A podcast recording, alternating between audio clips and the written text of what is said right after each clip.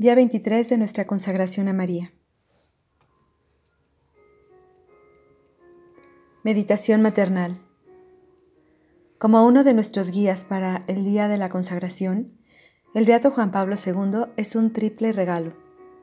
No solamente es un santo mariano, como los otros tres guías. No solamente es brillante y rigurosamente capacitado en teología, como de Montfort y Colbe, sino que también es un papa.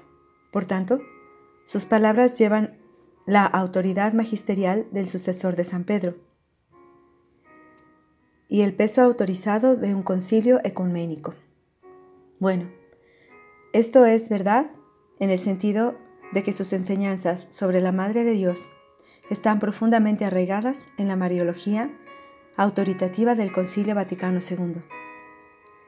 Debido a esta dependencia del concilio, antes de examinar la enseñanza de Juan Pablo II sobre la consagración mariana, veamos lo que el concilio dice sobre María. Mañana empezaremos a reflexionar sobre cómo Juan Pablo construye en base a la enseñanza del Concilio Vaticano II.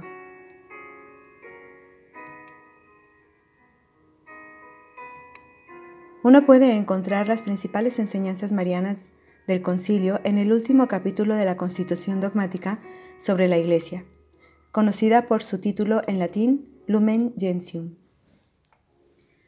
El corazón de estas enseñanzas tiene que ver con lo que usualmente se denomina mediación maternal de María. La mediación maternal significa básicamente que María es nuestra madre espiritual, de ahí lo maternal, quien, no, quien nos asiste desde el cielo con sus oraciones y cuidados maternales para llevarnos a Dios. De ahí lo de mediación. Mientras que el término maternal debe sonarle conocido, mediación puede requerir de una explicación. Un mediador es alguien que se interpone entre dos personas con el fin de unirlas. Así, Jesucristo es mediador.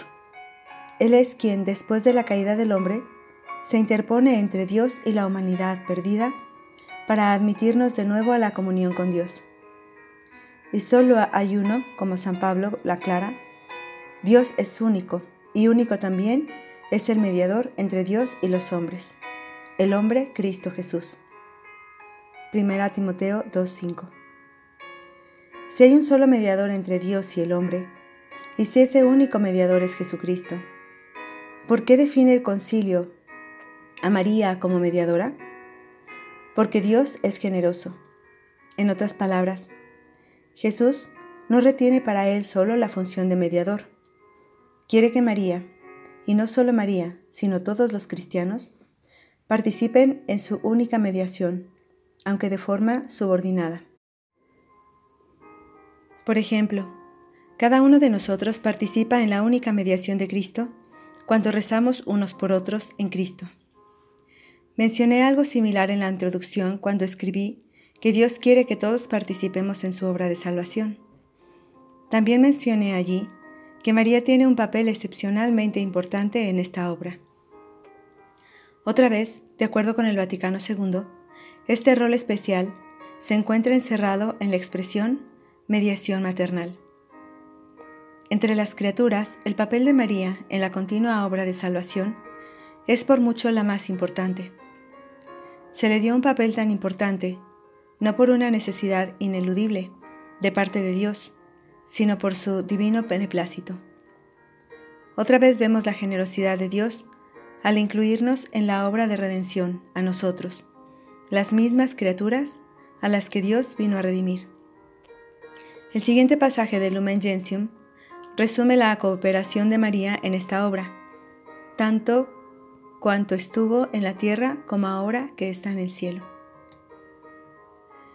La Santísima Virgen fue en la tierra la Madre excelsa del Divino Redentor, compañera singularmente generosa entre todas las demás criaturas y humilde esclava del Señor. Concibiendo a Cristo, engendrándolo, alimentándolo, presentándolo al Padre en el templo, padeciendo con su Hijo cuando moría en la cruz, cooperó de forma enteramente impar a la obra del Salvador con la obediencia, la fe, la esperanza y la ardiente caridad. Por eso es nuestra madre en el orden de la gracia. Esta maternidad de María en la economía de la gracia perdura sin cesar desde el momento del asentimiento que prestó fielmente en la Anunciación y que mantuvo sin vacilar al pie de la cruz hasta la consumación perpetua de todos los elegidos. Pues asunta a los cielos, no ha dejado esta misión salvadora, sino que con su múltiple intercesión continúa obteniéndonos los dones de la salvación eterna. Con su amor materno cuida de los hermanos de su Hijo, que todavía peregrinan y hallan en peligro y ansiedad hasta que sean conducidos a la patria bienaventurada. Por este motivo, la Santísima Virgen es invocada en la Iglesia con los títulos de abogada, auxiliadora, socorro y mediadora, lo cual, sin embargo, ha de entenderse de tal manera que nada reste ni añada a la dignidad y eficacia de Cristo mediador. Así, mientras estuvo en la tierra, María cooperó con el plan divino de salvación de manera singularmente generosa entre todas las demás criaturas, particularmente al dar a luz y cuidar a Jesús. Ahora en el cielo, María todavía coopera de manera especial en el plan salvador de Dios. A través de su múltiple intercesión y amor materno, nos trae la gracia, la misericordia y los dones de la salvación eterna Mañana comenzaremos a ver cómo Juan Pablo desarrolla esta enseñanza sobre la maternidad de María, en el orden de la gracia.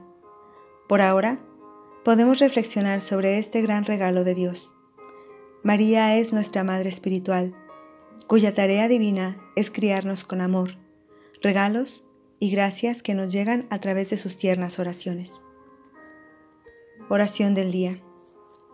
Ven Espíritu Santo, que habitas en María Llena mi corazón de alabanzas a Dios por haberme dado a María como Madre Espiritual. Amén.